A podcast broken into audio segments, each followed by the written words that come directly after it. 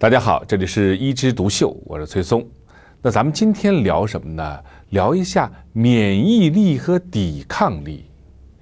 哎，这乍一听啊，这个两个词儿，免疫抵抗力似乎是可以通用的啊。我们经常说，呃，你哎呦，好像经常的感冒，是不是这个抵抗力比较差啊？哎，我们要吃点啥呀？运动啥呀？提高你的免疫力。哎，你看这两个词儿似乎是完全可以换用啊。其实，在医学上呢，不是这么回事儿啊。抵抗力是民间的说法，也就是我们笼统的，哎，看到你的身体不好，说你这个身体比较弱啊，我们提高一下抵抗力，提高抵抗力是好事儿啊。但是免疫呢，是一件非常复杂的事情啊，免疫低也不好，其实高也有问题。所以免疫力咱不能说要提高一下免疫力，而是说调整一下免疫力。但如果说到这个抵抗力低，和这个免疫力低呢，似乎这个方面啊是可以换用的啊。其实我们人的免疫力怎么产生的呢？首先，这个婴儿出生以后啊，通过吃妈妈的奶啊，妈妈把一部分的人体的这个抗体给孩子，那么这个孩子呢，接受了母乳以后呢，他就有一段时间的这个免疫，比如说六个月。啊，我们经常会出现这个这个状况，说妈妈说这个孩子啊，六个月光过一两天啊，马上就发烧了。为什么？就是说你给他那些抗体，给他那些免疫力啊，这个时候用完了，接下来怎么办？接下来这个孩子啊，就必须依靠自己和外界的接触，不停的啊，说斗争也好，说适应环境也好，哎，他来形成自己的比较好的免疫系统。所以呀，孩子那时候出现的感冒啊、发烧啊，或者一些其他的小的状况，都是在形成自己的这样一个免疫系统过程当中这样的锤炼啊，它其实是必须经过的过程。这个时候啊，你就不能过度的去保护它。哎呀，像温室的花朵一样，你把它这个外面的风雨全给遮住了啊，然后呢，它有本来应该经受的这些小的外面的这些伤害啊、打击啊，你全给它挡住了。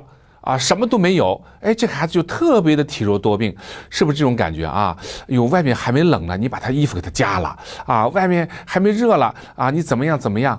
结果这个孩子呢，却是免疫力低下啊，经常的生病发烧。我曾经去菜场就看到这么一个现象啊，就上面是个鱼摊头啊，卖鱼的，旁边还在滴着水，结果就在这个柜子底下，哎，就躺一小孩在那睡着。你说他这个环境是不是够差的呀？但这种环境出来的孩子，他因为经常会接触到外面的风吹雨打，所以他这个免疫系统的成长就可能比较快一点，他也不会经常出现感冒发生这种现象啊。所以说这种情况下，我们说免疫力和抵抗力其实是一回事儿啊。那免疫力低下，除了我刚才说的感冒发烧以外，那还有其他的问题，比如说容易感染。我们人啊，血常规查一下白细胞，这个白细胞就是我们的部队，对不对？有些人白细胞啊就比较容易低啊，或者有种疾病叫粒细胞缺乏或者白细胞缺乏，这种人就特别容易感染，而且这个感染发炎以后呢还不容易好啊。那当然，免疫力低下最最极端的例子是什么？就是艾滋病。艾滋病就是它这个病毒啊，把你的免疫系统全部破坏了，然后呢，你就没有任何的免疫力。这样外界的不管是什么样的这种病毒啊、细菌啊，有些是人根本不会得的，有些是这个应该是动物得的毛病，全让你得到了。这样子的话呢，那人最后往往都是因为什么？因为感染而去世的。那么讲了这个免疫力低和抵抗力低差不多是一回事儿的以后呢，我们就来聊聊。那么免疫力强一点和抵抗力强一点是不是一回事儿？我们说增强抵抗力是好事儿，但是增强免疫力未必是好事儿。你想，免疫它如果亢进的时候，它好像就是什么呢？就是时刻都在备战备荒，时刻呢都是荷枪实弹、枕戈待旦啊。这样的情况下，外面有点风吹草动，人体就以为哎呀来了大敌人了，赶紧要攻击。结果呢，就把外面的灰尘你要去攻击人家，狗毛也要攻击人家，冷空气要攻击人家啊，或者是鸡蛋、牛奶都去攻击人家，形成什么？形成过敏。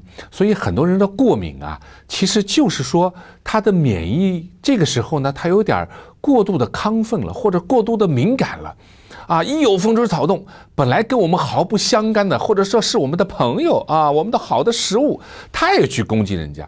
所以说，免疫力太强也不是件好事儿。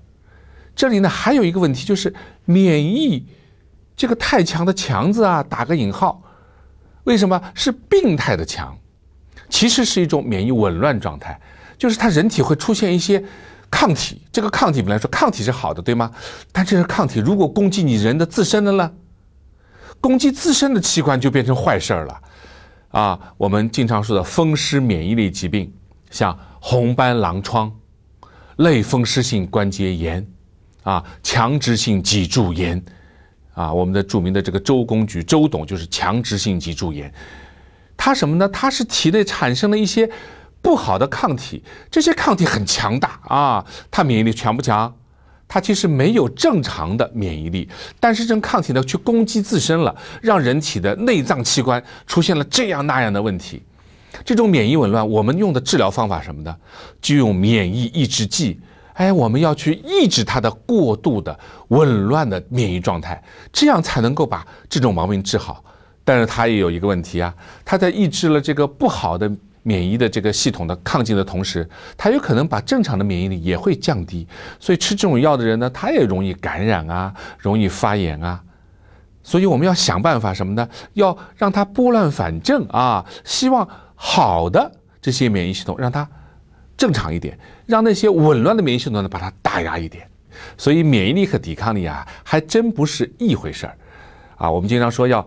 锻炼一下啊，提高抵抗力，这是对的啊。